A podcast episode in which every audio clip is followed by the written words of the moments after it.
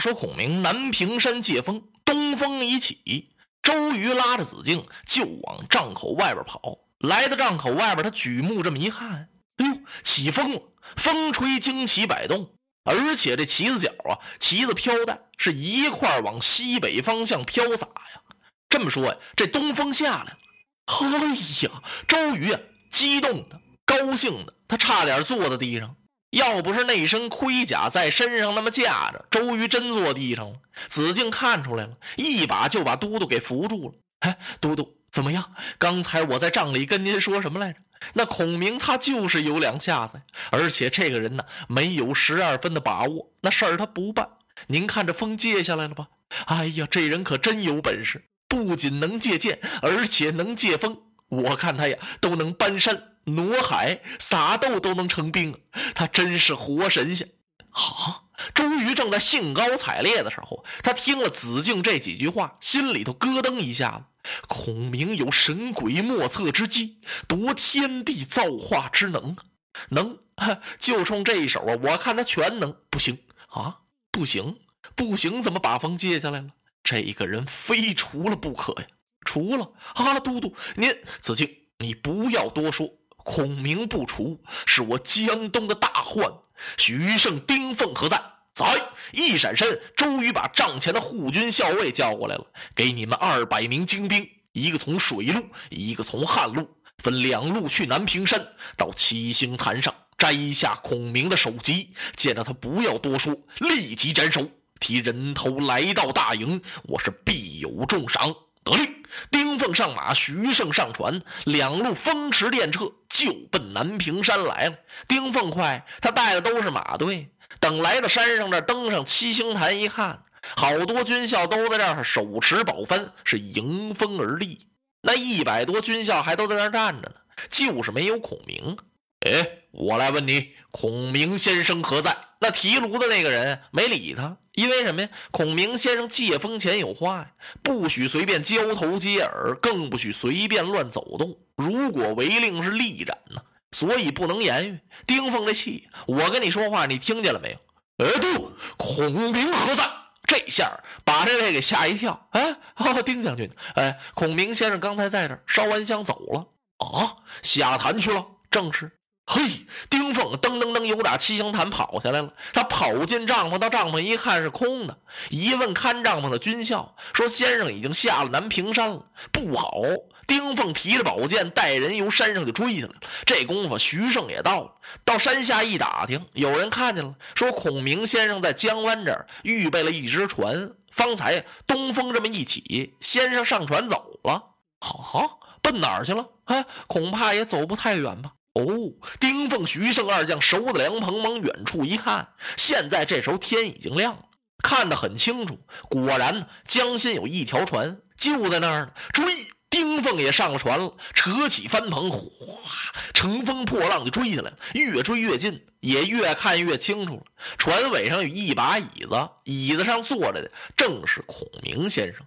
丁奉一招手，啊，先生，您请停一停船，我奉都督之命来请先生您到中军，有要事相议。孔明啊，还是那个打扮，手持羽扇，头戴冠巾，八卦仙衣都没来得及换，脚底下光着脚，穿着一双云鞋。光着脚怎么回事？赤足借风下坛穿鞋就走啊！太紧张了。孔明把大扇一摆，啊，丁徐二将，你们回去吧。回复你家都督公瑾，让他专心破曹，不要再请我了啊！不行，先生啊，您一定得跟我们回去一趟。都督是再三嘱咐。哈哈，二位将军，我已经料到了，周瑜都督不会轻易放过我，为此我都没有向他辞行。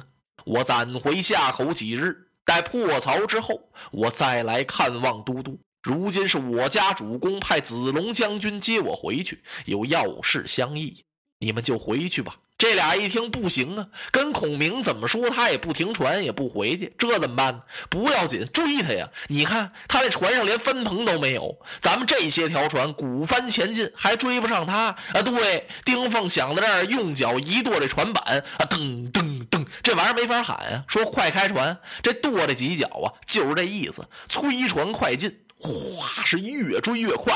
徐胜猛地想起个事儿来，哎，丁将军啊，刚才我怎么听孔明说说子龙将军来接他？是赵子龙来接他吗？嘿，你听哪儿去了？哪儿是有赵子龙？你快追吧！俩人这话还没说完，就听孔明那船上有人喊了一声：“来，丁徐二将听了，赵云在此。”啊啊！徐盛、丁奉吓了一哆嗦。你看怎么样？果见孔明身边站立一人，是持弓而立。我奉主公之命来接军师，本当一箭射死你们。我怕伤两家和气，如今正在协力破曹之际，你等好不知趣。如再不返回，休得怪俺手下无情。说到这儿，弯弓搭箭，嘡，一箭把丁凤这船帆篷那绳索给射断了啊！噗！绳索一断，那帆就落下来了。嘣儿，这船就打横了。啊，噼里啪啦，噼里啪啦，好像小锅下饺子似的，叮咣全挤一块儿了。这还怎么追？丁凤、徐盛扭过脸来再看，人家孔明那船上高扯帆篷，是乘风而进。哗，这船就像长了翅膀一样，贴着那水皮飞。这还上哪儿追去？再说谁还敢追？果然，孔明船上有赵云。我的个天！徐盛告诉丁奉：“哎，丁将军，曾记否？赵子龙在当阳长坂坡前，曹操百万人马之中杀了个七进七出。咱俩，咱们四个也打不过人家，干脆别追了，回复都督将令吧。”俩人跑回来了，回到大营，跟周瑜这么一说：“哎呀！”周瑜当时把牙一咬，是痛心疾首啊，急得他直跺脚啊。妖人孔明，我怎么就没杀得了你呢？杀孔明不是一次，自从孔明先生来到江东，周都督开始还没动杀机，后来一看每一宗事儿，人家孔明都想到他前面去了，自己每设一个计策，都让人家孔明看破了。周瑜是越想越怕，所以他想把孔明杀了，三杀孔明未成。第一杀，他想借曹操的刀杀孔明，让他到巨铁山劫粮，没杀成。第二杀，草船借箭，给了他三天线打十万支凋零箭，工料不齐备，我看你拿什么造？可是人家孔明根本没造箭，由曹操那儿借来十多万支箭，没杀成吧？这次周瑜下了决心了，我就把你杀死在南屏山。派丁奉、徐盛去的时候，不容孔明说话，是见面就斩。嘿嘿，又被人家逃走了。东风一起，孔明就下了南屏山。这人多厉害呀！说明人家预先全都安排好了，样样都想到我周瑜的前面去了。哎呀，周瑜都督是悔恨不及，我怎么就杀不了他呢？妖人孔明今日一逃，好似纵虎归山，长出牙爪，定要伤人了。孔明这一走，我周瑜自此再无宁日，我一天都踏实不了了。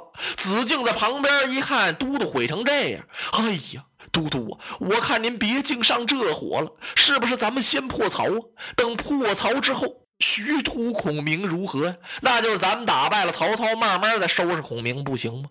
哎，只得如此了。周瑜传令，来，擂鼓巨将，点将派兵，与曹贼决战。